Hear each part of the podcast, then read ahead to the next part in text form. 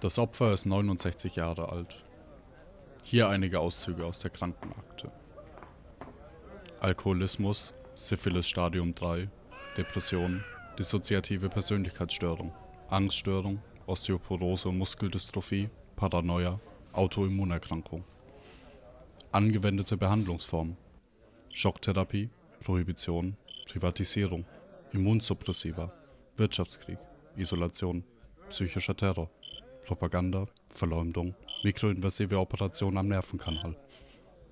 Todesursache unklar. Sag mal, ist es nicht die UdSSR? Ich dachte, die ist eigentlich schon über 30 Jahre Geschichte. Willkommen, willkommen zur roten Leichenschau im Gefängnis St. Quentin. Wir zerlegen heute den maroden Körper des Kommunistenstaats. Haben Sie Einblick in die schlimmen Folgen des Sowjetterrors auf die Organe. Und Sie, meine Damen und Herren, und selbstverständlich auch Kinder, sehen live, wie ein Dolchstich ins Sowjetsherz das Aus bedeutete. Jo, Digga, da gehen wir rein, oder? Ich meine, das können wir Ja, nicht auf jeden Fall. Schauen wir uns an. Holy shit. Oh. Death to the CIA!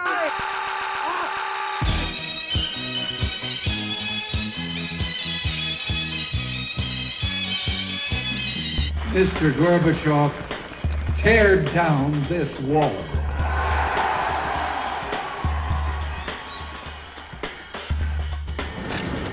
общество, люди наши стали другими. И это было главным препятствием на пути этой авантюры, на которых встали группы лиц. Und deshalb äh, haben wir uns dazu entschlossen, heute äh, eine Regelung zu treffen, die es jedem Bürger der DDR möglich macht, äh, über Grenzübergangspunkte der DDR äh, auszureisen. Das tritt nach meiner Kenntnis ist das sofort. Unverzüglich.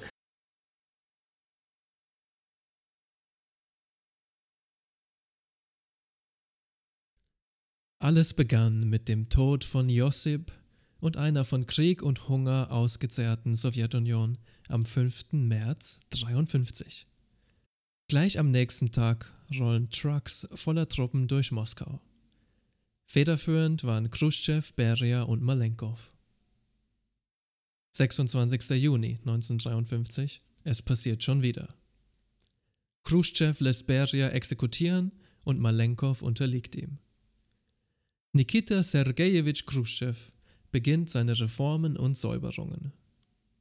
Er denunziert drei Jahre später Stalin, was vor allem in Georgien zu großen Unruhen führt.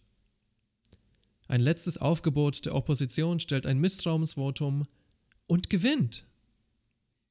Doch Khrushchev lehnt das Misstrauensvotum ab und General Zhukov droht, ihn mit militärischer Gewalt zu unterstützen. Was ändert sich durch Khrushchev? Millionen Gefangene kommen frei. Die Zensur in Kunst, Musik, Literatur und Journalismus wurde teilweise zurückgedreht. Die Krim wurde verschenkt und yeah, Spartakiade und friedliche Außenpolitik oder vielleicht nicht. Aber natürlich ist es auch unschön.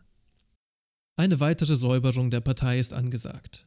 Durch seine Lohnänderungen wurde die zweite Wirtschaft gestärkt.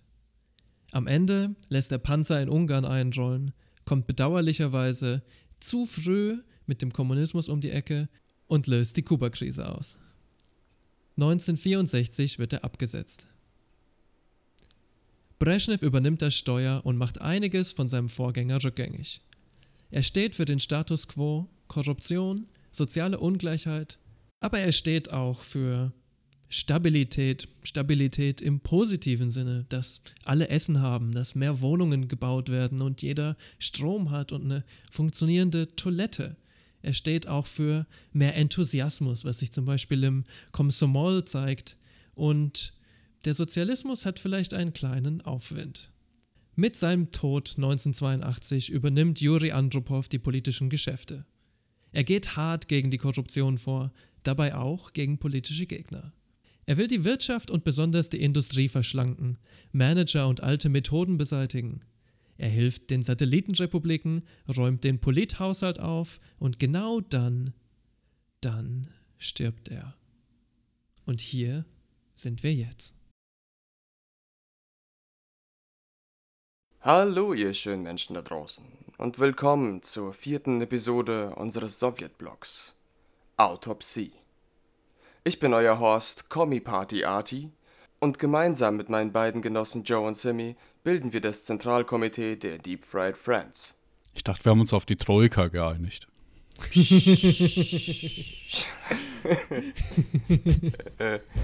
Leute, es ist schön wieder dabei zu sein. Seid gespannt, was wir euch heute erzählen. Wird lustig bei der Autopsie. Ihr fragt euch bestimmt, wie wir hierher gekommen sind. Zu dieser öffentlichen Leichenschau. In den letzten Episoden haben wir geheime Städte besucht und die Abgründe der Zwangsarbeit hochbeschworen, aber gleichzeitig wie Don Quixote gegen Windmühlenmythen gekämpft, die ununterbrochen Bullshit in den Wind flüstern. Die Union der sozialistischen Sowjetrepubliken, für uns einfach Sowjetunion, wurde uns immer als ein wackeliges Kartenhaus präsentiert. Das Ende, naja, war schließlich vorprogrammiert. Oder? Nope. Die ganze Geschichte, wie wir so vielleicht noch aus der Schule kennen, wenn ihr nicht so viel Lack gesoffen habt wie ich, ist wie ein Krustenbraten gespickt mit gefährlichem Halbwissen, Propaganda und Legenden. Oft wird der Kollaps mit Organversagen verglichen und die Sowjetunion mit einem Patienten. Bisschen an den Haaren herbeigezogen, aber gut. Nur was, wenn die Diagnose falsch war? Als Autopsieleiter Arti, der Schocktherapeut Simi und den Leichenschänder Joe. Hey! Wir drei wollen das Mysterium aufklären. Wir brechen ein ins Krematorium, wir entweihen das Grab und klauen die Leiche für eine erneute Autopsie, nach allen Regeln der Kunst. Woran ist unser Patient wirklich zugrunde gegangen? Stumpfes Objekt? Schädeltrauma? Schocktherapie? Vielleicht ein Herzkasper? Unbekannte Hautproben unter den Nägeln, Körperflüssigkeiten von Dutzenden John Does. Waren es natürliche Umstände? Fremdeinwirkungen oder gar Selbstmord? Wie ist es zum Beispiel mit dem nekrotischen Auswuchs der Korruption? Theorie 1. Korruption und Schattenwirtschaft brachte die Sowjetunion zum Einsturz. Alexander Gurov, einer der hochrangigsten Polizisten, sagte folgendes über Korruption und organisiertes Verbrechen. Zitat. Es begann unter Khrushchev und entwickelte sich unter Brezhnev weiter. Aber es war erst mit Gorbatschow, dass das organisierte Verbrechen wirklich die Macht an sich reißen konnte. Unter Stalin konnte man sich das unmöglich vorstellen. Was wir danach bekamen, war der Moralkodex des Plünderns. Und alles lief ganz klar im Interesse der Parteibürokratie. Stephen Handelman, Historiker, beschreibt das Ganze so. Die Kriminellen wussten, dass die Konservativen im Kreml, das heißt die orthodoxen Kommunisten, sprich Marxisten und Leninisten, bestrebt waren, die wirtschaftliche Liberalisierung, die bereits so viele beeindruckende Schwarzmarktgewinne hervorgebracht hatte, zu verkürzen. Er fügte hinzu, Gavril Popov, der Bürgermeister Moskaus, hat zugegeben, dass die Reformer von Teneviki, das sind Schattenunternehmer, die oft mit der Unterwelt in Verbindung stehen, unterstützt wurden. Der Einfluss von Geld auf die Politik hat immer und ausnahmslos antisozialistische Elemente gestärkt und wahre Kommunisten geschadet. In einem Wort Korruption. Alle größeren illegalen Operationen waren nur dank Bestechungen möglich. Je größer der Rahmen, desto mehr Münder mussten gestopft werden. Zwei Beispiele. In der Erzählung eines Staatsanwalts wurde der Direktor eines Gemüsewarenlagers für Schutzgeld erpresst. Oh nein. Mit der Drohung, er würde gefeuert werden. Boah, geil. Noch problematischer waren die großen Operationen. Zum Beispiel der Baumwolle-Skandal. Ah, der Baumwolle-Skandal. Beinahe jeder Sowjetbürger, der die 80er miterlebt hat, erinnert sich an den Baumwolle-Skandal. Sharof Rashidov war seit 1959, also seit mehr als 20 fucking Jahren, Vorsitzender der KP in Usbekistan. KP ist äh, kommunistische Partei, ne? In Usbekistan und anderen Stans, sorry Leute, äh, wurde ziemlich viel Baumwolle angebaut. Baumwolle war super wichtig. Einerseits natürlich für Kleidung, aber woran man vielleicht nicht denkt, als Exportgut, um die eigene Währung aufzubessern und als Material für Waffen. Sharow Rashidov also war der Chef der KP. Die Leitung in Moskau wollte unbedingt mehr Baumwolle und Rashidov versprach ihnen das Blaue vom Himmel, kündigt unglaubliche Zahlen an. Blöd nur, das war unmöglich zu erreichen. Rashidov mit dem perfekten Grindset lässt sich davon nicht abbringen und spielt Fake It Till You Make It. Jedes Jahr prophezeit er bessere Zahlen, mehr Wachstum, mehr Export. Kinder gehen nicht mehr in die Schule, bis die Felder abgeerntet sind. Leere Waggons oder Säcke voller Steine kommen in Moskau an und solange die Bestechungsgelder stimmen, bleibt alles ruhig und still.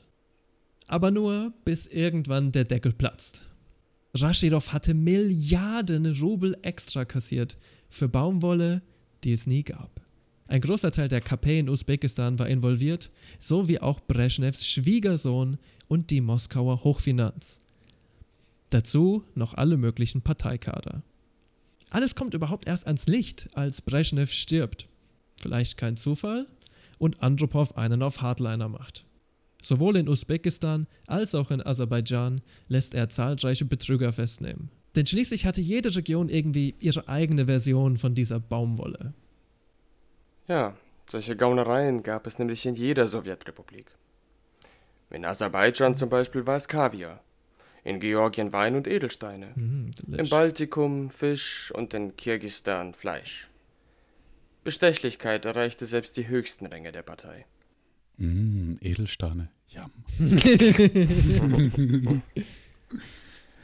Ja, und einige wurden dadurch sehr wohlhabend.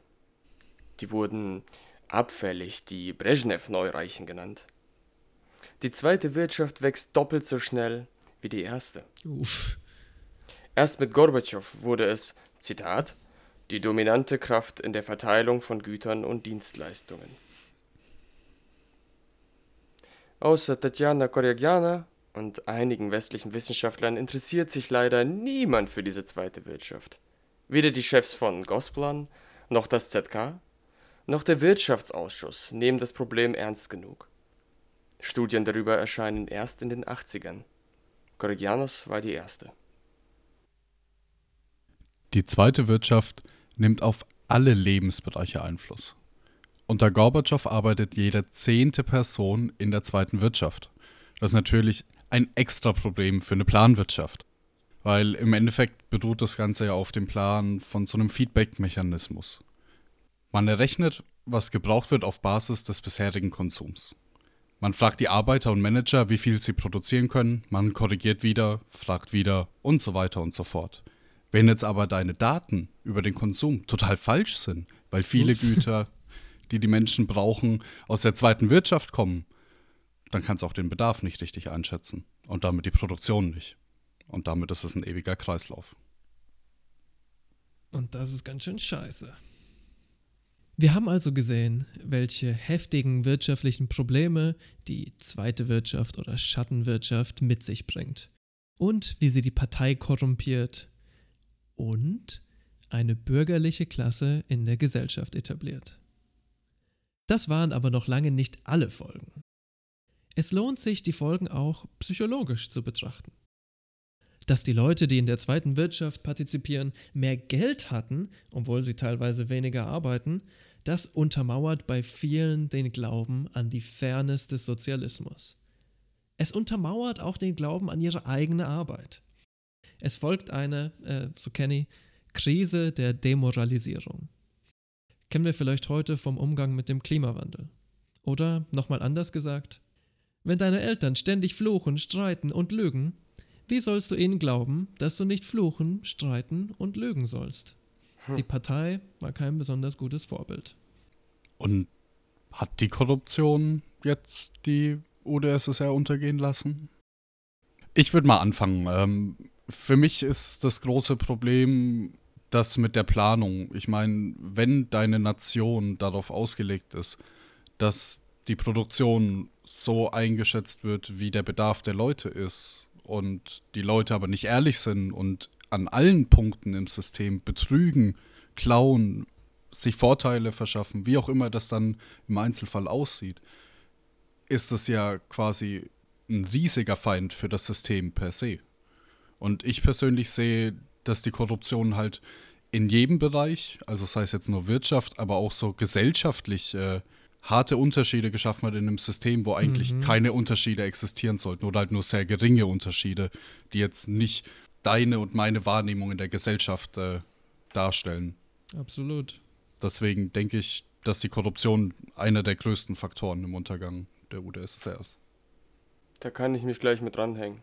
Also der Meinung bin ich auch absolut. Es ist ein Punkt, der eigentlich alles unterwandert oder der bei allen, sag mal, Krankheitsbildern irgendwie noch dabei ist. Und ich persönlich glaube auch, dass ähm, ja, diese Demoralisierung oder vielleicht auch der Umgang mit der, der Umgang der Leute mit dieser Parteiideologie am Ende einfach futsch gegangen ist. Also letzten Endes hat sich dann auch jeder bereichert, vielleicht ein freundliches ähm, sozialistisches Gesicht nach vorne hingemacht, aber für sich dann doch den besten Profit herausgesucht. Und das ist eine Sache, die zum einen natürlich auf psychologischer Basis stattgefunden hat, mhm. aber es sind halt auch einfach Strukturen dafür gegeben worden.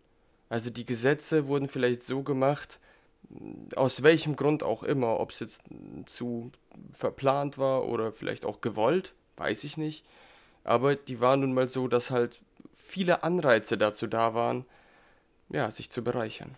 Ihr habt es so perfekt zusammengefasst, ich kann da wenig hinzufügen. Ich will auch noch mal kurz auf diese Anreize angehen. Ich fand, das war ein extrem wichtiger Punkt. Ich glaube, es besteht gar kein Zweifel daran, dass sowohl Korruption als auch die Schattenwirtschaft absolut eine mächtige Gewalt im Untergang der Sowjetunion war. Das steht, glaube ich, fest. Was ich besonders interessant finde, ist das, was Arthur schon angesprochen hat. Woher kommt eigentlich Korruption? Woher kommt eigentlich zweite Wirtschaft? Wie kann das entstehen? Was fördert es? Was würde dagegen helfen? Und ich persönlich denke, dass äh, Gorbatschows Reformen, vor allem die späteren Reformen, quasi auf materieller Ebene Korruption immer weiter gefördert haben aber auch, dass alle Leute langsam das Vertrauen in Gorbatschow verloren haben. Dass alle Leute das Vertrauen verloren haben in eine Partei, die gar nicht mehr kämpft, die gar nicht mehr Widerstand leistet gegen Gorbatschow. Das war sicherlich der ideologische und psychologische und emotionale Strom für diese Korruption. Und das, wenn man ein bisschen Empathie hat, kann man eigentlich nur verstehen. Ich wäre auch enttäuscht gewesen, wenn ich so viel Hoffnung in Gorbi gesetzt hätte. So viel also zur Korruption als Symptom. Doch könnte es möglicherweise auch die Neurose des Patienten gewesen sein? Etwa der Wille nach Freiheit? Theorie 2. Die Sowjetbürger wollten Freiheit und Demokratie, und das führte zum Zusammenbruch der UdSSR. Neben der entstehenden Klasse der Petit Bourgeoisie und den damit einhergehenden Folgen gab es aber auch noch eine ideologische und kulturelle Strata. Kenny nennt sie politische Dissidenten, ethnische, nationale und religiöse Aktivisten. Adgasnik, das sind Menschen, denen die Ausreise verweigert wurde, zum Beispiel weil sie den Wehrdienst verweigert hatten. Mhm. Nonkonformisten, Autoren, Künstler und Samistat-Verleger. Ihr Kampfbegriff war Freiheit. Aber Freiheit, meine Freunde, ist ein problematischer Begriff. Die Freiheit, meine Religion auszuüben, die Freiheit zu emigrieren, die Arbeit zu verweigern, die Freiheit, Profit zu machen, die Freiheit auszubeuten, die komplette, unbegrenzte Meinungs- und Pressefreiheit, die Freiheit, alles sagen zu dürfen über jeden, die Freiheit vor einer oppressiven Regierung, die Freiheit vor Steuern. Die Freiheit, mit meinem SUV überall hindüsen zu können, zu jeder Zeit. Es gibt viele verschiedene Freiheiten.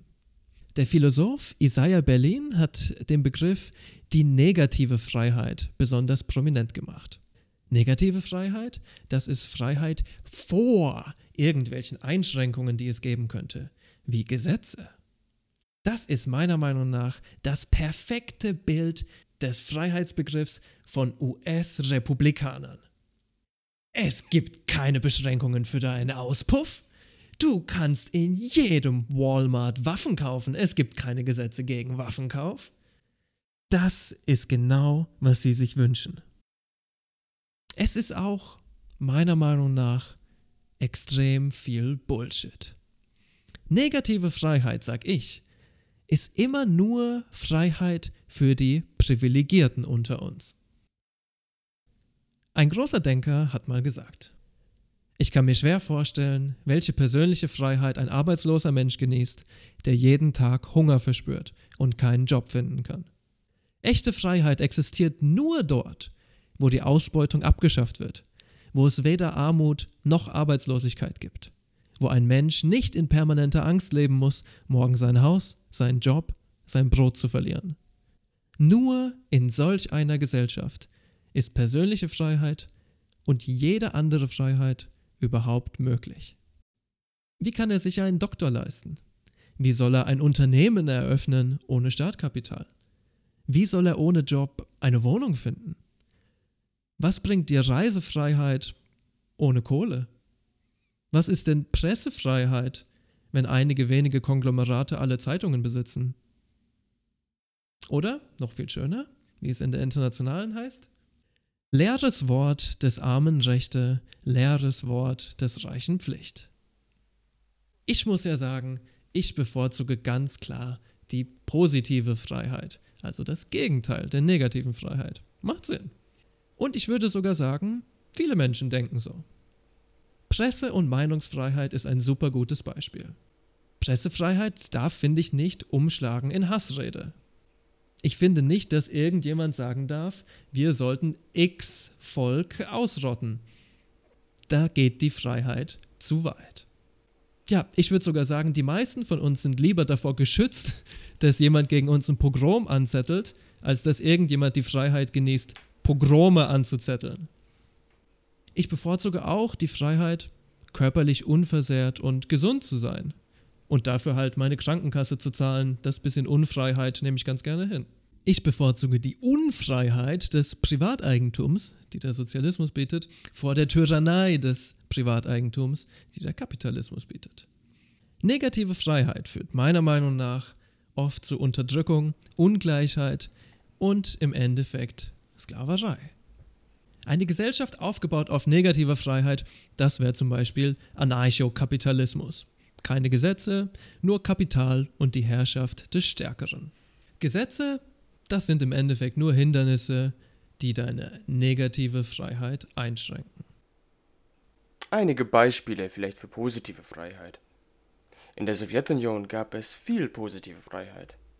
Zum Beispiel die strikte Trennung von Religion und Schule, die zwar negative Freiheit einschränkt, aber gleichzeitig vor Indoktrinierung in den Schulen bewahrt. Viele Leute nennen sowas dann halt den Vaterstaat oder Nanny State. Nenn mich crazy, aber ich finde es ziemlich gut, wenn es Gesetze gibt und wenn der Staat sich um die fundamentalen Möglichkeiten zur persönlichen Entwicklung kümmert. Essen, Wasser, eine Wohnung, Bildung, Gesundheitsversorgung, kulturelle und soziale Anschlussmöglichkeiten. Sowas halt. Klar kommt damit eine gewisse Unfreiheit. So muss es ja sein. Mit jedem Schritt, mit dem sich unser sozialer Vertrag weiterentwickelt, werden neue Verhaltensweisen kodifiziert, verboten und so weiter und so fort. Und das ist auch gut so. In der Sowjetunion gab es Freiheiten, von denen unterprivilegierte Menschen in anderen Ländern nur träumen könnten. Die Freiheit einer kostenlosen Abtreibung kann dein Leben verändern. Die Freiheit, auf die gleiche Schule zu gehen und vom selben Brunnen zu trinken wie die Weißen. Die Freiheit als Schuster oder als jüdische Minderheit in die Spitze der Politik zu gelangen. Und das ist meine Freiheit. Eine Freiheit, etwas zu tun, anstatt die Freiheit, komplett ohne Regeln handeln zu dürfen. Aber welche Freiheit haben sich eigentlich die Sowjetbürger gewünscht? Darüber hat Svetlana Alexejewitsch in ihrem Buch eine wunderschöne Passage geschrieben, die ich euch nicht enthalten möchte. Der Anfang der Gorbatschow-Ära. Massen an Menschen mit glücklichen Gesichtern. Freiheit! Alle waren davon beseelt. Zeitungen finden reißenden Absatz. Die Zeit der großen Hoffnungen. Jeden Moment würde das Paradies anbrechen. Die Demokratie war uns eine unbekannte Kreatur. Bürger rannten wie verrückt auf Kundgebungen. Sie würden endlich die Wahrheit über Stalin erfahren, über den Gulag. Sie würden Rybakows verbotene Romane und andere gute Bücher lesen dürfen. Und sie wären endlich Demokraten. Was für ein Irrtum. Die meisten Menschen waren nicht antisowjetisch eingestellt. Sie wollten eigentlich nur eines, gut leben. Sie wollten Jeans kaufen können, Videorekorder, gutes Essen und den Gipfel aller Träume, ein eigenes Auto. Das ist beautiful. Bei ihr merkt man richtig, dass sie absolut Empathie mit den äh, Leuten Mhm. hat. Leute, euch ist doch Gopnik sicherlich ein Begriff, oder? Ja. Yep. Ich würde zwar sagen, bei vielen kommt dieses klassische Bild des russischen Halbstarken im gefakten Adidas-Trainingsanzug mit Lackschuhen und der Schiebermütze auf dem Kopf. Ob Marco oder nicht, das ist nebensächlich. Wichtig ist, dass die drei weißen Streifen bei jedem Outfit prominent vertreten sind. Ähnlich wie zum Beispiel bei den Chavs in äh, Großbritannien oder bei den Cholos an der amerikanischen Westküste. Eine Uniform als Erkennungszeichen einer ganz bestimmten Diaspora. Nun, wie komme ich da drauf? Kannst dich mit identifizieren, oder? Ein bisschen schon. Ein bisschen schon. Aber ich trage tatsächlich nicht so viel Adidas. Okay. Ich trage eher Aldidas. Ich meine, der True Spirit ist ja nicht der Trainingsanzug, sondern dass du einfach die ganze Zeit in der Hocke bist. Ja. Das ist der True Spirit. Und Dance. Und das, und ganz ehrlich, das kann ich schon gar nicht mehr. Wir versagen alle als Gob nicht. Jo, wir haben ja bereits über die zweite Wirtschaft in der Sowjetunion gesprochen. Die normale Wirtschaft konnte zwar, ja, genügend Ware, vielleicht zum Überleben, für den Konsumenten produzieren. Der Sinn nach Individualismus oder höherwertigen Gütern konnte damit aber nicht gestillt werden. Springen wir etwas nach vorn zu dem Dekret zur De Dezentralisierung der Wirtschaft. Gorbis Dekret erlaubte auf offiziellem Wege das große Kaufen und Verkaufen, um jedem einzelnen Bürger die Möglichkeit zu geben, der rasenden Inflation entgegenzuwirken. What could go wrong? I won. I pawned. Und daraus kam ein ganz besonderes gesellschaftliches, naja, ich würde sagen Zweitberufsbild hervor, die sogenannten Chilneki. Oder auf Deutsch vielleicht Handelskocken, so. Oh, cute. Ihr müsst euch vorstellen, das waren so einzelne Bürger, manchmal in Gemeinschaften zusammengeschlossen, die Kapital sammelten. Mit diesem Kapital haben die dann halt eine Fahrt oder wie auch immer gehortet und sind zum Beispiel an die chinesische Grenze gefahren. Die haben dort dann Waren eingekauft, irgendwie am Hafen, am großen Umschlagsplatz, und haben die dann dort äh, wiederum im Inland zu einem Obolus verkaufen können. Mein Vater beispielsweise hatte zu diesem Zeitpunkt einen ziemlich gut bezahlten Job als stellvertretender Geschäftsführer eines Baukombinats. Die Wohnung, Essen und auch Klamotten könnten damit bezahlt werden. Aber speziellere Dinge, nehmen wir zum Beispiel einen Ghetto Blaster ja, oder eben so einen Trainingsanzug von Adidas. Ja. Vielleicht künstlerisch verarbeitete Samovare, Plattenspieler oder fucking höherwertige Sneakers, Mann. Waren deutlich teurer. Vielleicht ein kleines Beispiel dazu, okay? Du verdienst als leitender Angestellter bei einem Baukombinat etwa 200 Rubel. Sagen wir jetzt einfach mal, um es glatt zu machen, 5% davon gehen pauschal als Nebenkosten für deine Wohnung drauf. Für einen ziemlich bescheidenen Monatseinkauf an Essen für eine kleine Familie brauchst du knapp 50 Rubel. Wenn du jetzt noch Klamotten einkaufst, sind das, kostet das etwas mehr. Also sagen wir mal 80 Rubel, Pi mal Daumen. Rechnen wir das mal durch. Sind also insgesamt noch 60 Rubel übrig. Boah, klingt erstmal nicht schlecht. Aber jetzt stell dir vor, ne, du hast da so in einem krassen Laden diesen nicen Kassettenrekorder von Mitsubishi Electronics gesehen. Ja? Uh, Um den zu bekommen, musst du dich aber erstmal in eine fucking Liste eintragen. Fucking Kommis! Und wenn du nach 1678 weiteren Anwärtern dann endlich drankommst, zahlst du fast 100 Rubel dafür. Also die Hälfte deines Einkommens, Mann. Und um vielleicht etwas früher dran zu kommen, dann drückst du dem Verwalter der Liste nochmal 50 Rubel in die Hand. Das bedeutet, um normal zu leben, reicht dir das Geld locker aus, ey. Solltest du aber etwas Extraordinäres wollen, kannst du dir sowas dann eigentlich nur nach Monaten von Wartezeit und ordentlich sparen können. Und hier kommt die Chelnaki ins Spiel. Als Chelnok brauchst du erstmal Geld. Vornehmlich Dollars. Du brauchst ein Transportmittel, ja? Bestenfalls eine Gruppe von Leuten um dich herum. Zum einen, um nicht alleine reisen zu müssen, es waren recht weite Wege, und zum anderen aber auch, um sicher zu sein. Dein Ziel? Die größten Warenumschlagsplätze vom Außenhandel. Im Beispiel meines Vaters war dies Magadan, was etwa 8000 Kilometer von seinem Wohnort entfernt lag. Boy, das ist eine Reise. Yes. Auf die Einzelheiten und vor allem die Gefahren dieser Reise werde ich jetzt nicht genauer eingehen. Das wäre eher was für eine Sonderfolge. Vielleicht ja für unsere Patreons. Oder Onlyfans, ha? Mhm. Der Punkt ist der. Über die chinesische oder japanische Binnenschiffe wurden Waren abgegriffen. Die wurden günstig eingekauft. Die wurden dann den ganzen Weg zurück transportiert, eben im Auto oder im Zug und dann mit einem dicken Obolus verkauft. Du konntest dir damit dein Einkommen quasi um ein Mehrfaches multiplizieren. Boah, shit. Außerdem kamst du an Dinge, wie zum Beispiel Adidas Trainingsanzüge, und die gingen ja dann wiederum in den Warenkreislauf und wurden dadurch nicht nur zu einem Trend, sondern auch zu einem Statussymbol. Und somit lässt sich auch heute noch der Style eines High-Status Gopniks erklären. Damn. Break it down. Deep Roots. Bei den Reisen wurde auch mal gerne Radio gehört. Unter anderem Radio Svobodnaya Europa, Radio Free Europe. Insbesondere nachts über konnte man das Signal der Radiotürme gut empfangen. Tagsüber wurden die wahrscheinlich so ein bisschen gejammt, weiß ich nicht, aber so habe ich das mitbekommen von First-Hand-Accounts. Mein Vater kam hier über diese Radiosender zum Beispiel mit den Doors in Berührung, mit Simon und Garfunkel und auch mit Pink Floyd. Musik, die es halt sonst weder im Radio noch in Plattenläden gab. Manchmal vielleicht doch, aber dann nur unter der Theke.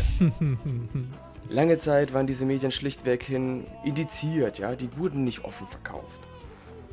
Aus diesem Grund brachte er auch schlecht gepresste Bootlegs aus dem Ausland nach Hause und verkaufte diese an ähm, Connoisseure. es gab auch vorher noch einen großen Vertreter als westliches Radio, nämlich Radio Golas Ameriki, die Stimme Amerikas. Zum Ende der 70er ließ sich die aber nicht mehr wirklich empfangen, zumindest nicht in Kasachstan. Vielleicht hier noch ein kleiner Einschub. Ich stehe doch so auf Wortherkünfte, ja.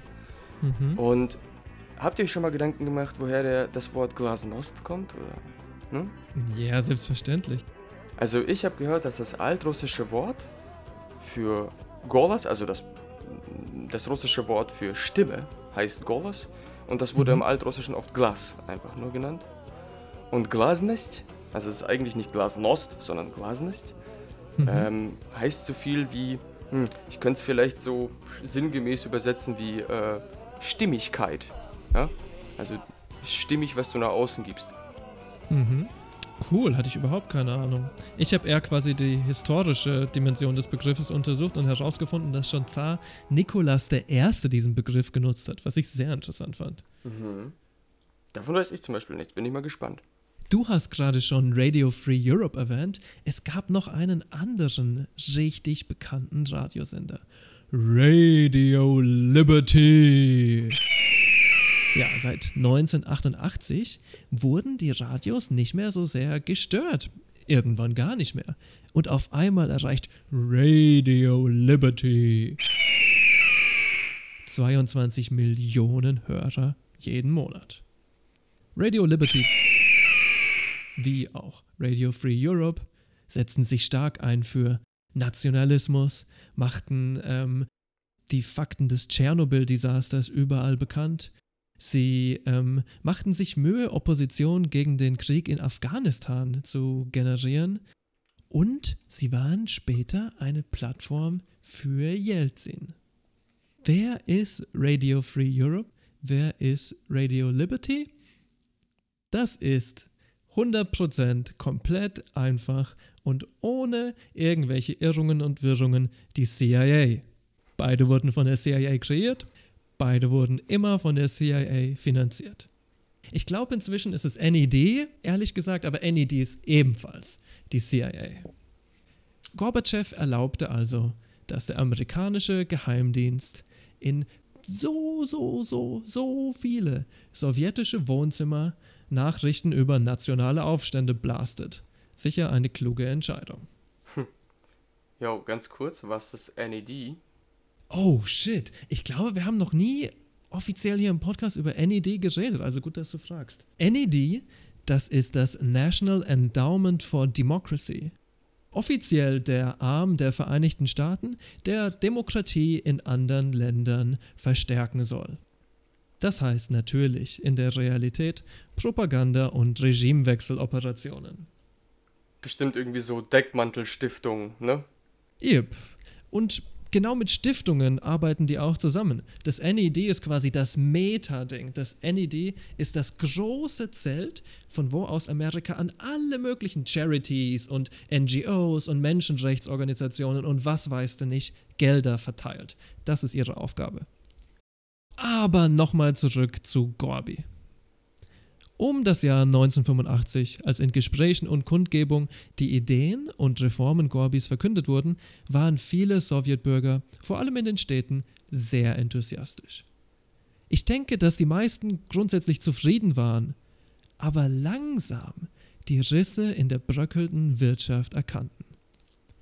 Es war, das kennt ihr bestimmt, so eine Art Aufbruchstimmung und das ist ja immer gleichzeitig positiv und negativ weg von den verstaubten Regelungen der Brezhnev-Zeit hin zu einer neuen Wirtschaftspolitik und vielleicht einem wohlhabenderen Leben? Einige emigrierte Russinnen und Russen kehrten aus dem Ausland zurück. Doch je mehr von Freiheit geredet und geschrieben wurde, desto rascher verschwanden nicht nur Fleisch und Käse aus den Läden, sondern auch Salz und Zucker. Einige Jahre später gab es viele Lebensmittel nur mit Marken, wie schon zuvor in der Zeit des Krieges. Langer Exkurs, kurzer Sinn. Die Freiheit, die viele dieser Aktivisten in der Sowjetunion wollten, war eine negative Freiheit. Die Freiheit, nicht für ihre Schwarzmarktaktivitäten bestraft zu werden, die Freiheit, alles veröffentlichen zu dürfen, die Freiheit vor Zensur. Die Freiheit, alle Gesetzmäßigkeiten der UdSSR zu ignorieren, einen eigenen Staat zu gründen. Es geht auch mehr um individuelle Freiheiten statt um kollektive. Es sind nicht mehr die Freiheiten der unterprivilegierten Massen, sondern oft die Freiheiten der wohlhabenden, gut situierten Intelligenzia. Und ich glaube ja, dass das einer der Gründe war, wieso Gorbatschow so komplett den Kontakt mit den Massen verloren hat und auch den Blick für die Realitäten der Sowjetunion, die ökonomischen und politischen Realitäten er hat gewisserweise in seiner eigenen Bubble gelebt und das wird von ganz vielen Sachen ausgedrückt. Zum Beispiel, dass es immer weniger Arbeiter und quasi null Bauern mehr gab in der ehemaligen Arbeiter- und Bauernpartei.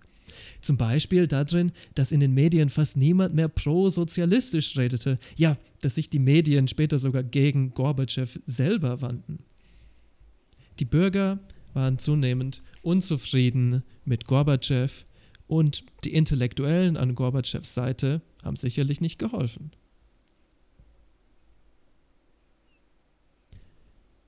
Einige dieser Intellektuellen, vor allem die ausgesprochenen Dissidenten, liebäugeln schon lange mit Liberalismus. Zum Beispiel Sacharow, der Anfang Jelzin unterstützt hat.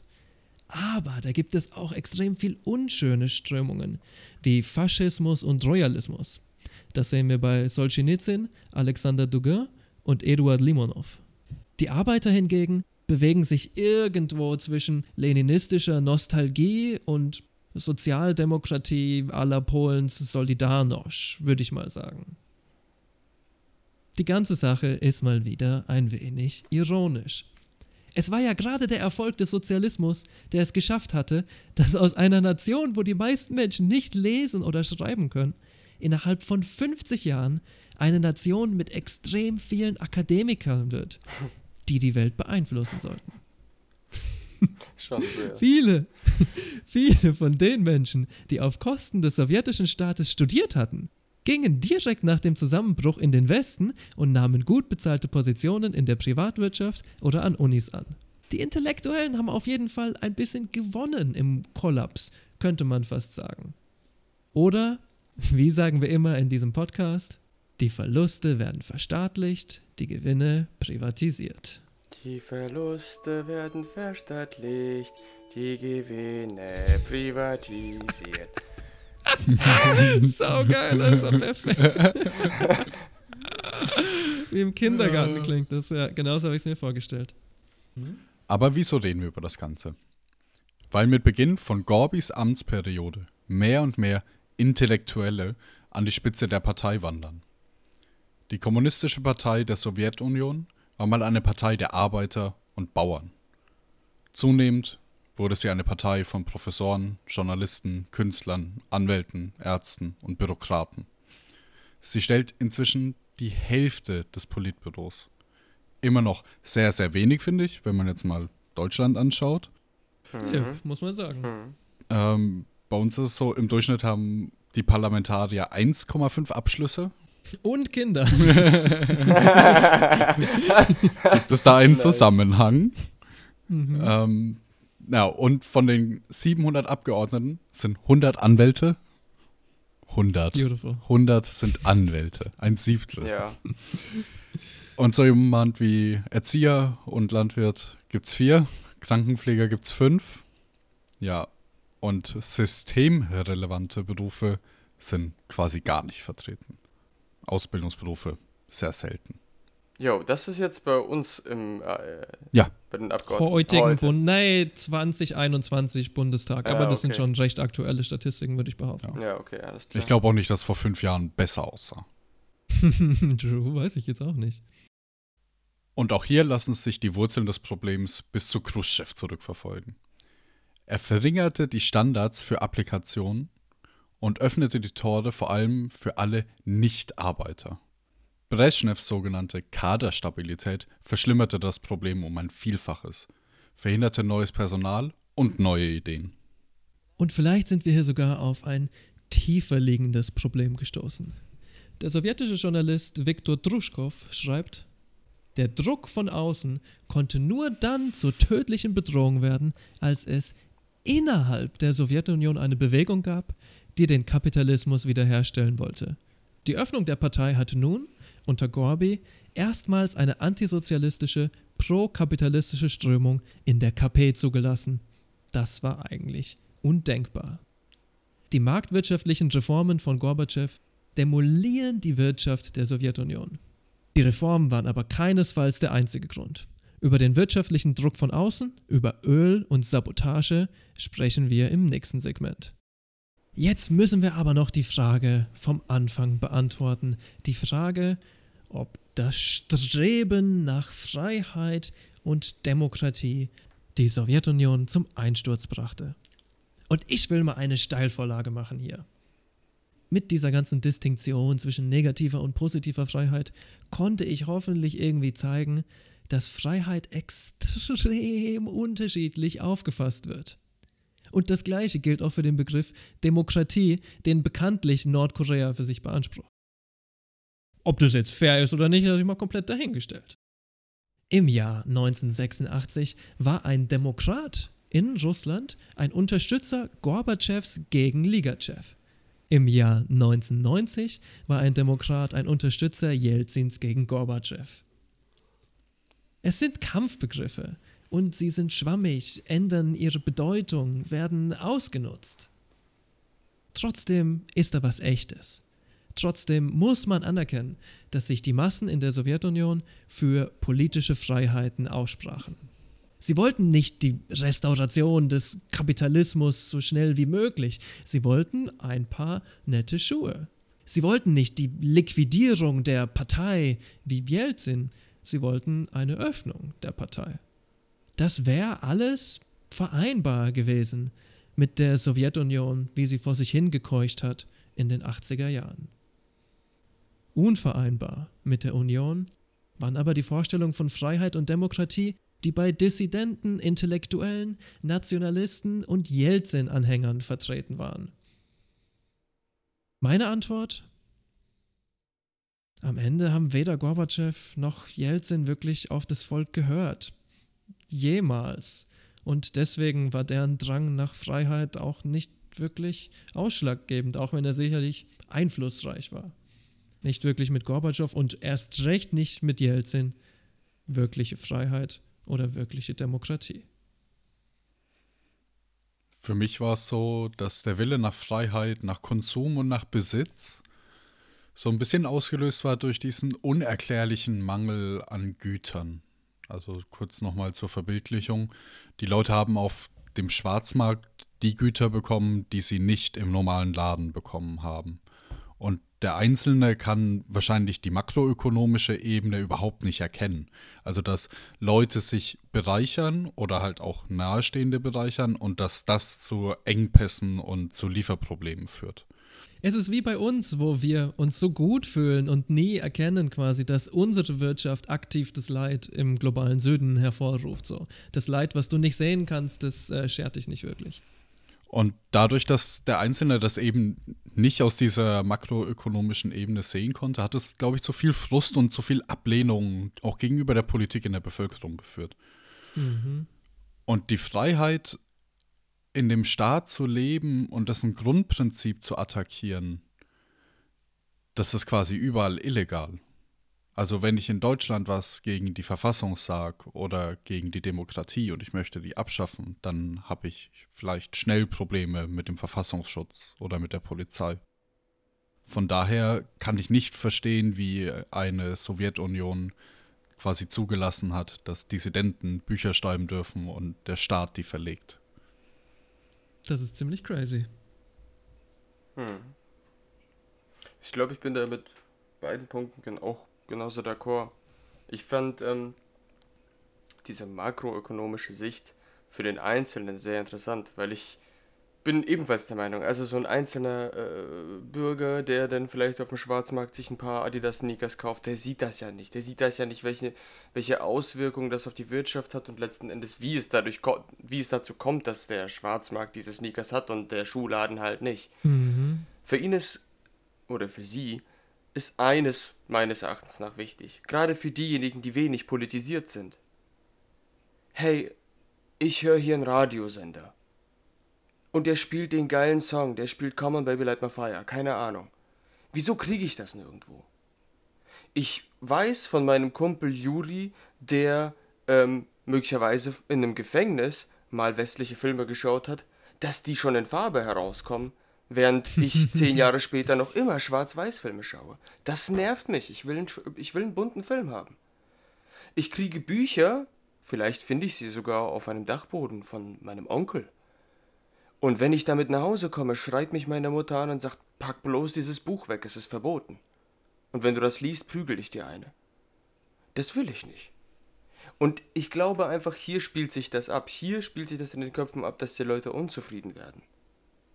Und das ist letzten Endes der Auslöser der breiten Massen und nicht, ähm, ich sag mal, der stark politisierten Menschen, die darüber vielleicht einen guten Ausblick haben.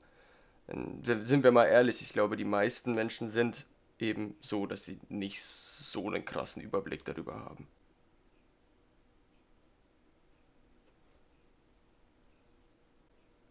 Okay, Leute, setzen wir einen Haken an dem Punkt in der Krankenakte. Wir sprachen gerade über die mögliche Neurose des Opfers. Doch es sind noch weitere Krankheitsverläufe erkennbar. Wie zum Beispiel ist es mit dem Schlafentzug, die fehlende Erholung bzw. die Verausgabung des Körpers? Theorie 3. Die UdSSR ist erst untergegangen, da die Staatsausgaben zu groß waren und die Verschuldung immer weiter stieg. Ölkrisen. Die gibt es wie Sand am Meer. Ja, allein in der Lebenszeit der Sowjetunion gab es drei. Du meinst wie Öl am Strand, oder? wie Öl, ja. Moment. Wie oh. Öl auf, auf äh, Möwen, ey. Ja. Oh. Ah. Ja. Nee, mal ernsthaft, Leute. Zwischen 1973 und 1980 erschüttert der Ölpreisschock viele westliche Wirtschaften. Die Sowjetunion kommt dagegen ziemlich gnadenvoll durch die Krise. Das alles ändert sich aber in den späten 80ern. Öl war extremst wichtig für die Sowjets. Nicht nur um die eigene Wirtschaft anzupowern um die Satelliten zu beliefern, sondern auch für den Export. Und der Export stützte wiederum die Währung. Alles ein, naja, ein recht fragiles Kartenhaus. Der Wert des Rubels war eng, bestimmt zu eng mit Ölexporten verknüpft. Die Sowjetunion ist da nicht alleine. Man denke nur an den Petrodollar und die immense Rolle, die Öl im Aufstieg der USA gespielt hat. Ohne Öl wären weder Saudi-Arabien noch Norwegen ökonomisch relevante Nationen. Und das wäre gut. Yep. I guess, ja.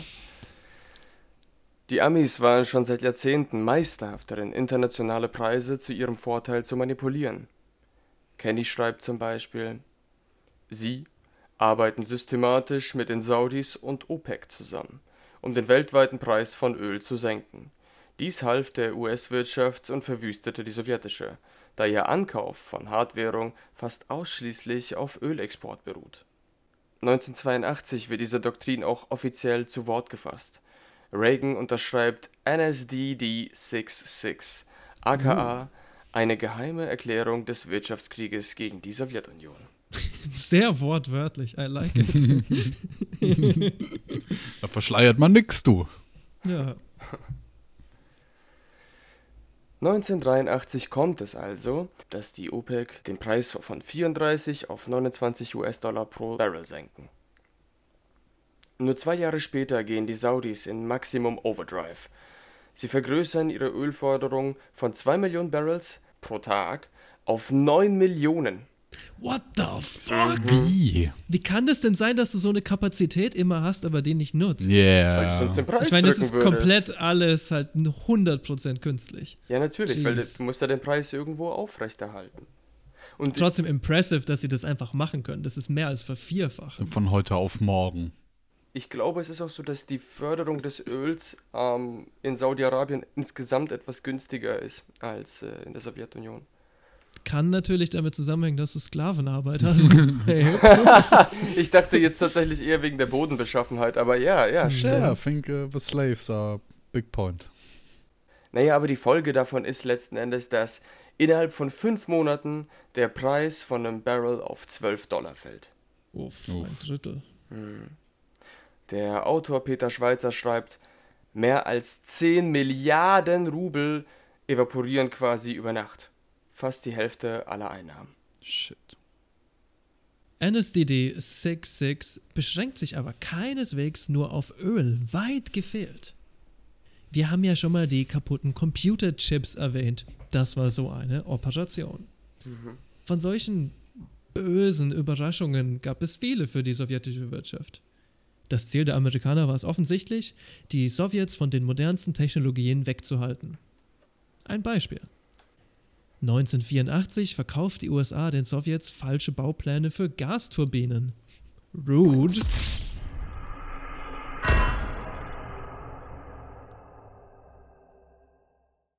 Wir haben über Öl gesprochen. Es geht weiter mit Wirtschaft, Wirtschaft, Wirtschaft. Wir reden über Präsident Reagan und das Military Spending, die Militärausgaben. Tja, Leute, also Military Spending, Militärausgaben braucht man, um Proxykriege zum Beispiel zu finanzieren. Und davon gibt es so unendlich viele, in denen USA und UdSSR beteiligt waren, dass, um ehrlich zu sein, gar nicht genug Zeit da ist, um sie alle aufzuzählen. Eine kleine Auswahl der kriegerischen Auseinandersetzungen ab Beginn des Kalten Krieges will ich euch trotzdem kurz geben. Da gab es unter anderem den chinesischen Bürgerkrieg, dicht gefolgt vom Nordkoreakrieg. Dann gab es anschließend aber auch den Vietnamkrieg und anschließend die bolivianische Kampagne Kubas. Es gibt den Al-Wadiyah-Krieg zwischen Südjemen und Saudis, der äthiopische Bürgerkrieg, Bürgerkrieg gegen Angola, in Afghanistan mit Hilfe von Ostdeutschland, mit Westdeutschland auf der Seite von den Mu- Mujahedin.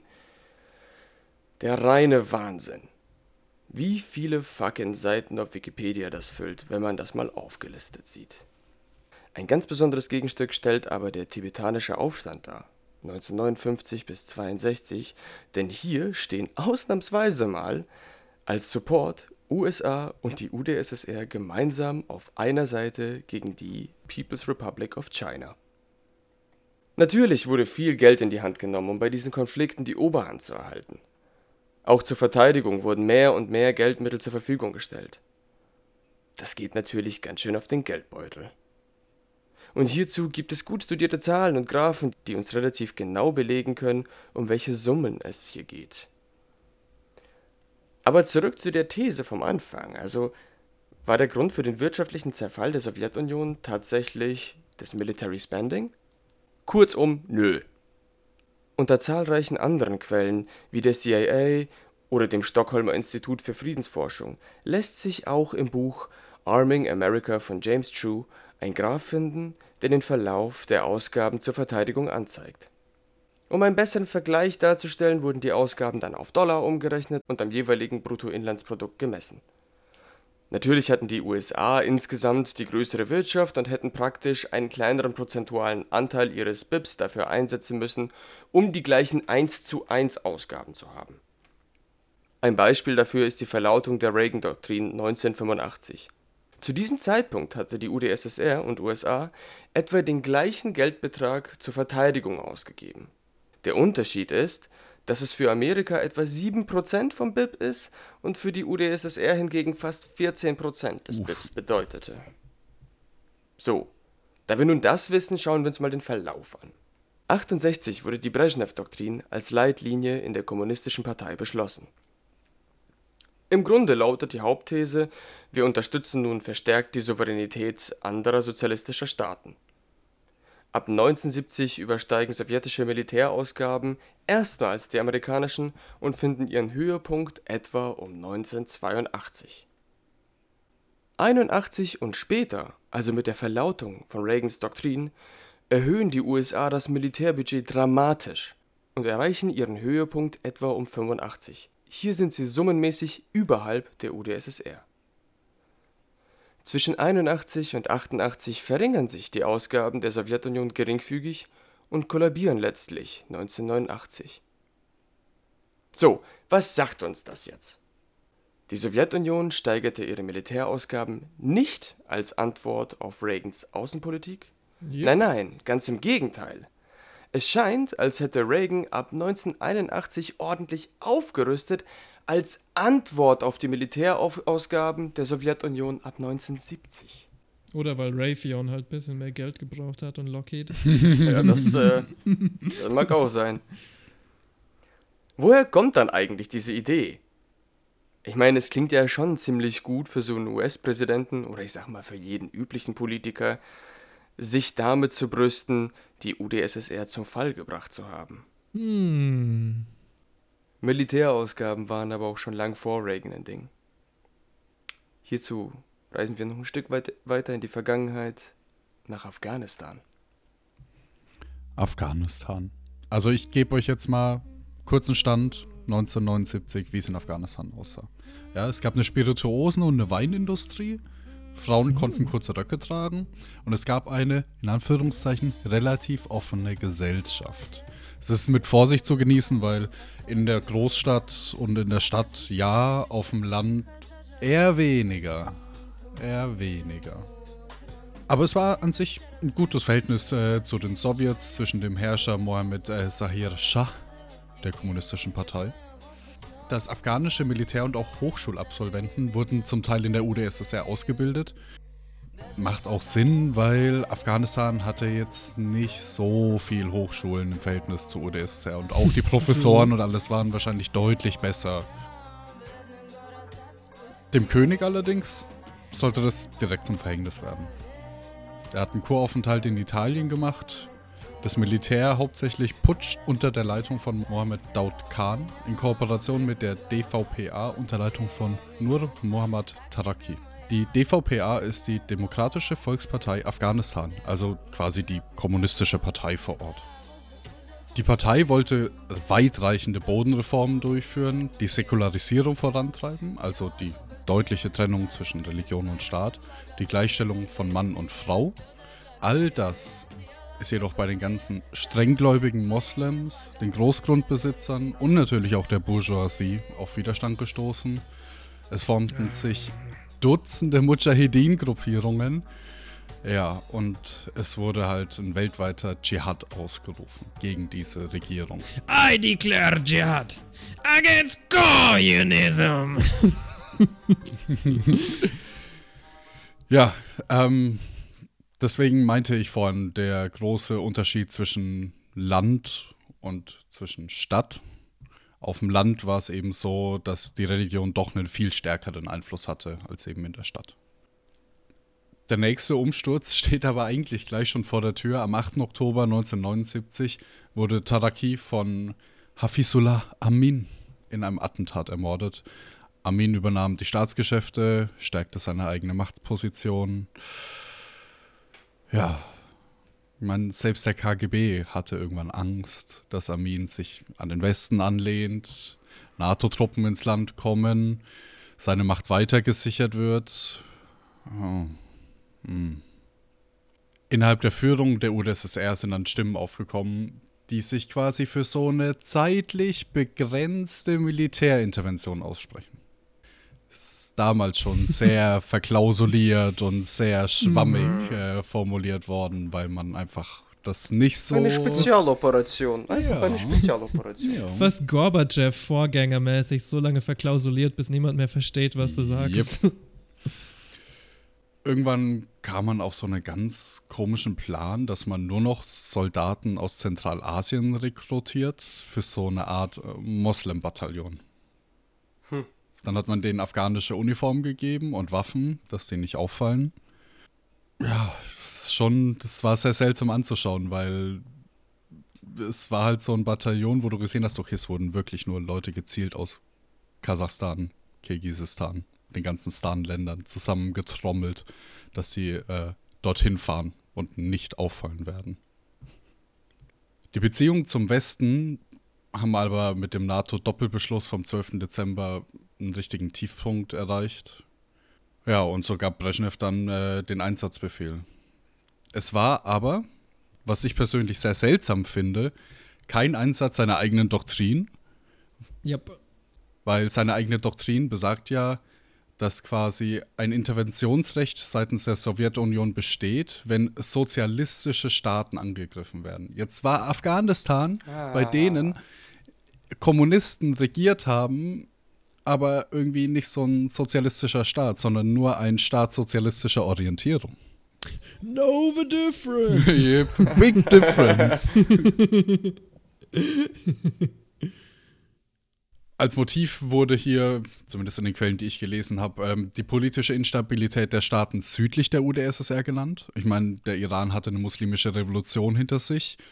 Yeah, big scary. Pakistan hingegen war verbündet mit den USA, beherbergte echt etliche dezidiert antikommunistische Strömungen, vor allem Oh. islamistische Strömungen.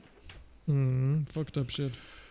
Ja, und so war es dann, dass am 25. Dezember 1979 die ersten Einheiten der für den Afghanistan-Einsatz neu gebildeten 40. Armee unter Marschall Sergei Sokolov die 5. und die 108. motorisierte Schützendivision die Grenzen nach Afghanistan überschritten. Gleichzeitig wurden 7000 Elitesoldaten der Luftlandedivision nach Kabul und Bagram eingeflogen. 7000 Soldaten einfach mal so Wow. über Nacht äh, in das Nachbarland einfliegen. Ich meine, aber um fair Jo. zu sein, wenn du eine Kommandomission machst, dann machst du es halt richtig. Ja, ne? auf jeden Fall. Am 27. Dezember haben dann die im Land befindlichen Spezialtruppen des KGB mit Unterstützung durch die Fallschirmjäger die Operation Storm 333. Ich weiß nicht, warum der Name wieder englisch ist, aber ich finde keinen russischen Namen dazu. Ja, die führen die durch, indem sie den äh, Taschbek-Palast und weitere operativ wichtige Punkte in Kabul bombardieren. Hier aus einem Interview. Wir haben alles drauf losgelassen. Da schossen Panzer, Fuck. Granatwerfer, Gewehre, Bomben fielen und Minen wurden gelegt. Amin wurde tot neben der Bar gefunden, identifiziert durch seine eigenen Mitarbeiter. Die bisherige afghanische Führung wurde quasi mit einem Schlag ausgeschaltet. Eine neue Regierung wurde eingesetzt, um irgendwie diesen kommenden Bürgerkrieg zu deeskalieren. Es gibt ein Bündnis, das mit den Sowjets angestrebt wird und die Stationierung von Truppen im Land. Man versucht halt irgendwie das Land zu befriedigen. Das begrenzte Kontingent der sowjetischen Truppen in Afghanistan umfasste dann bereits im Februar 1980 85.000 Soldaten Und acht Jahre später ist es auf 115.000 Soldaten erhöht worden. Ja, aber wie hat jetzt der Westen äh, auf die Intervention der Sowjets reagiert? Ja, die USA und die muslimischen Verbündeten Saudi-Arabien und Pakistan verurteilen natürlich die Handlungen in Afghanistan. Jimmy Carter, vorher Erzfeind von Pakistan, ja, wird beschrieben, wie er über Nacht aufwacht und seine Erleuchtung findet und seine muslimischen Brüder im Kampf gegen den Kommunismus unterstützen muss.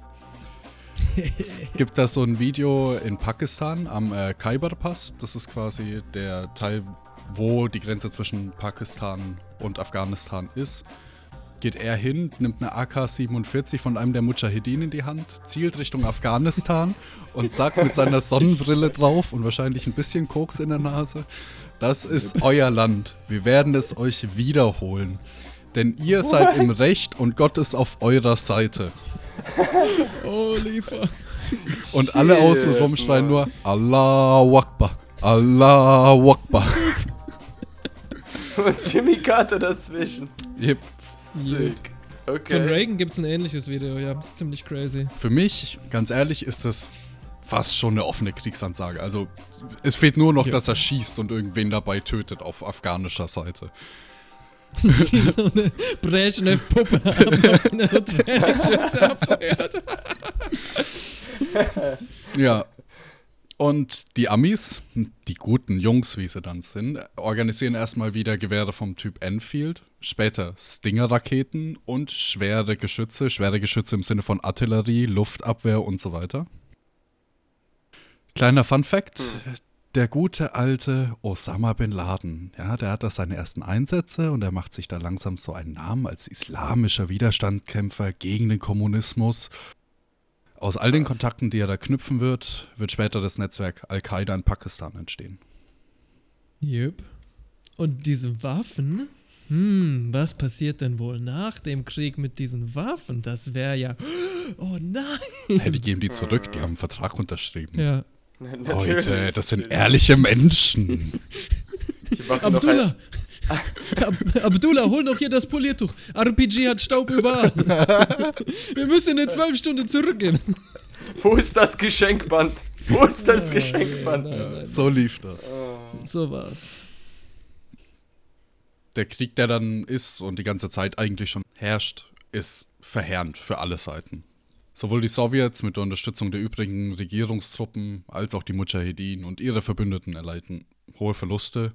Gegen Ende des Kriegs sind es 15.000 Tote für die UdSSR und es kommen dazu nochmal so viele in der afghanischen Armee, also 45.000 Tote auf Seiten Sowjet und Verbündeter.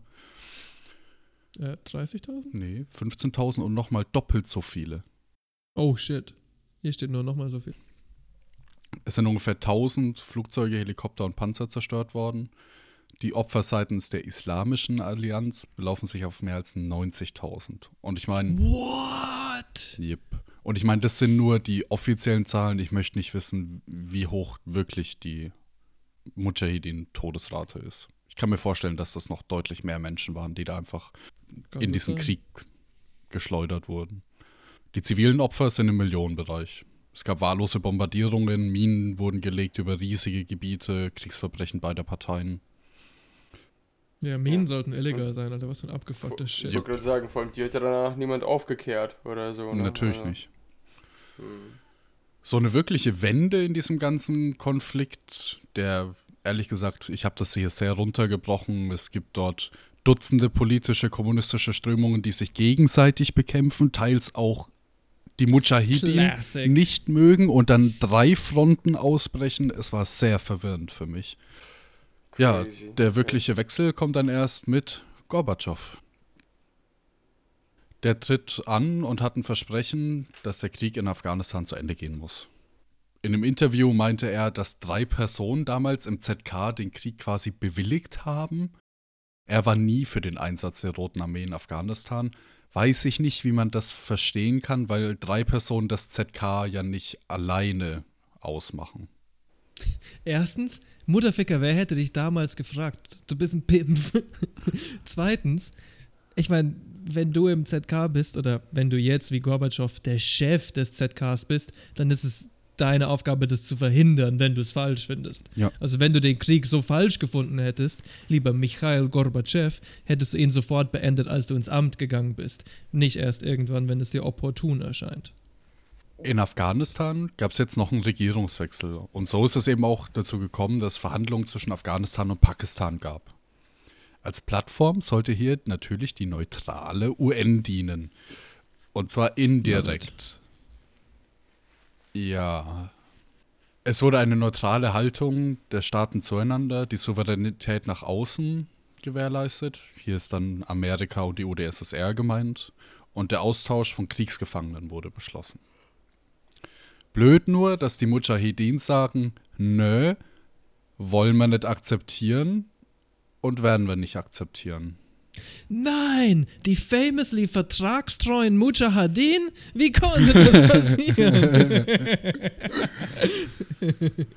Und Gorbatschow wollte letzten Endes von der UN haben, dass seine Truppen sicher das Geleit aus Afghanistan kriegen, weil er kann nicht garantieren, dass wenn Angriffe gegen die Truppen passieren, dass es nicht wieder zu Konflikt und zu Kampfhandlungen äh, führt, was ja absolut Sinn macht, aus meiner Ja. Sicht.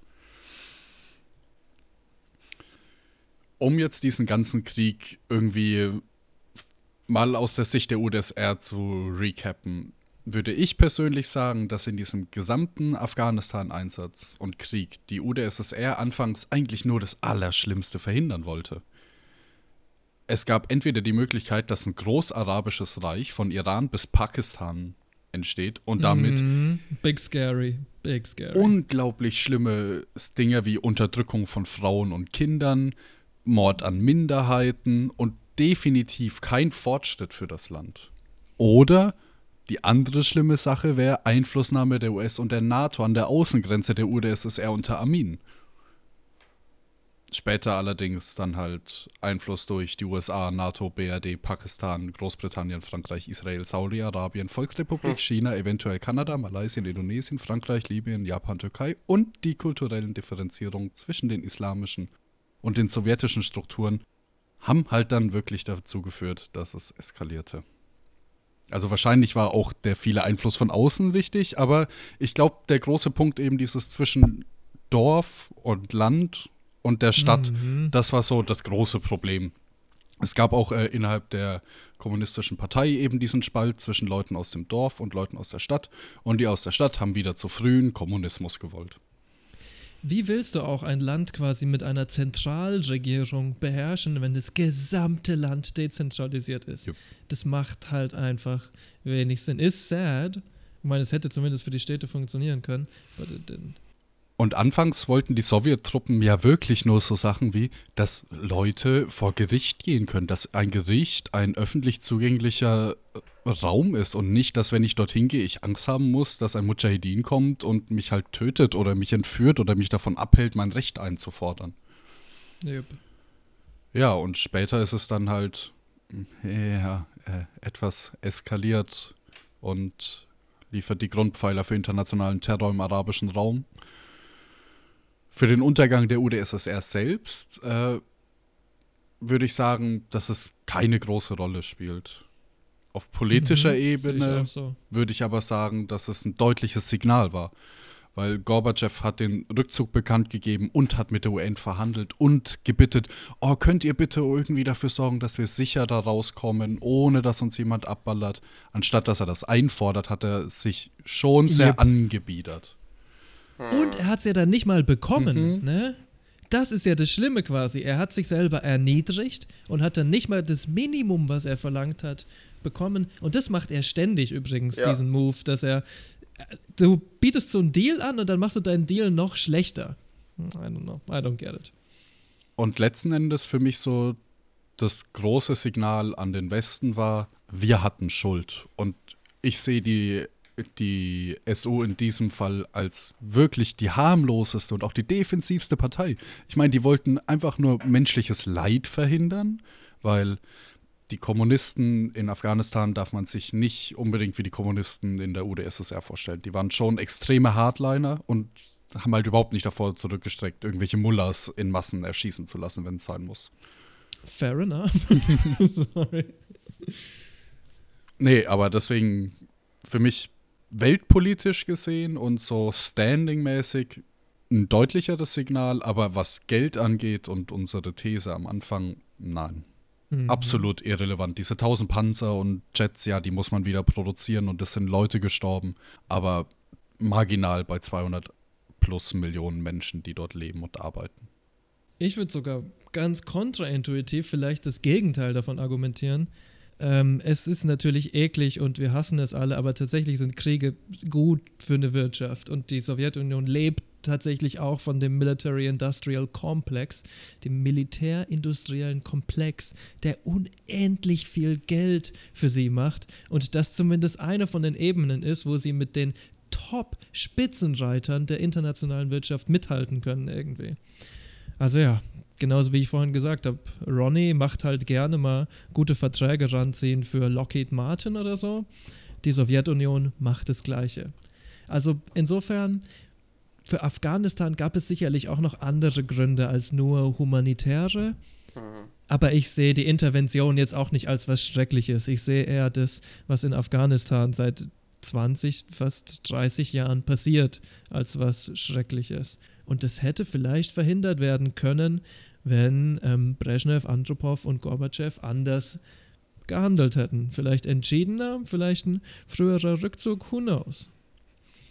Ich stimme aber auf jeden Fall mit euch überein, dass weder das Military Spending noch der Afghanistan-Krieg noch die Ölpreiskrise, noch die dadurch ausgelöste Rubelkrise, noch die zweite Rubelkrise und 50.000 andere komplexe Faktoren, die wir heute nicht analysieren können, wirklich ausschlaggebend waren. Weil prinzipiell glaube ich einfach, dass es viel mehr von innen kam als von außen, auch wenn der Druck von außen stark war. Es ist der Zeitpunkt gekommen, wo wir ein Fazit ziehen müssen. Wir müssen Ockhams Skalpell jetzt beiseite legen. Es ist bei weitem nicht offensichtlich, was genau die Sowjetunion zum Fall brachte. Es sind zahlreiche Faktoren.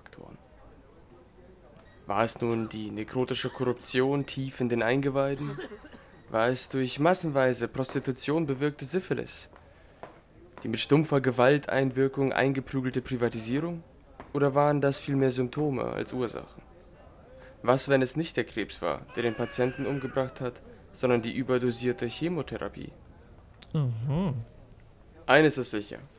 Der Patient war anfangs gesund, auf überaus gutem Wege. Doch das hielt nicht lange. Es kam der Gorbi-Virus, die Verstopfung in der Parteiarterie, die gelähmte Exekutive und unregelmäßiger Herzschlag der Wirtschaft. Nicht schnell, sondern schleichend, über Jahre hinweg. Was dem Patienten letztlich den Gnadenstoß gab, darüber habt ihr jetzt hoffentlich eine bessere Idee. Meinungen sind zugelassen, aber eine finale Antwort finden wir nie. Also doch, in der nächsten Folge eventuell. Wir kommen also zum Ergebnis, ja? Grundleiden sind bekannt, Kausalverläufe auch, Todesursache unbekannt mit Verdacht auf Suizid. Und Fremdeinwirkung. Und Bleivergiftung, Corpus Delicti. Das Krankenhaus erklärt Rezession. Konkrete Antworten gibt es erst in der nächsten Sitzung. Wir wünschen euch schönen Menschen da draußen beste Gesundheit. Schaltet ein zur nächsten Episode. Ich war euer Autopsie Arthur. Das war Episode 5 vom Sowjetblock. Gravedigger Joe sagt ho ho ho. Ich freue mich schon, wenn ihr das nächste Mal wieder einschaltet. Bis bald. Ich koche mir jetzt noch ein bisschen Leber mit Chianti. Wow. Das ist beautiful. Ja, äh, so wie Hannibal Lecter, wo wir gerade bei Sezieren Ich waren. sauf jetzt, glaube ich. ja, wird Zeit, wird Zeit, wird Zeit. Ich verabschiede mich auch. Ich war euer Simi. War schön. Macht's gut. Tschüss. Ciao, ciao. Und bis zum nächsten Mal.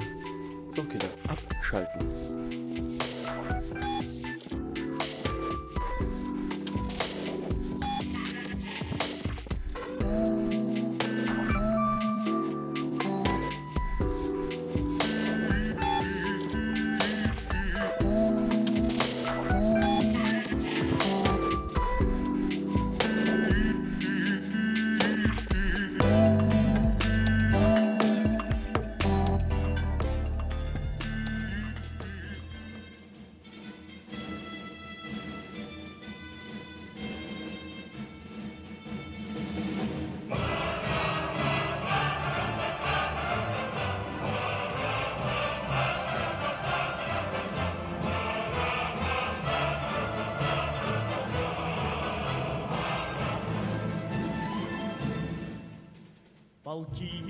Стеной, красиво держат строй И гордо шелестят знамена. Комбат и рядовой, единою судьбой Мы связаны навек, друг мой. Служить России суждено тебе и мне. Служить России удивительной стране Где солнце новое встает. На небе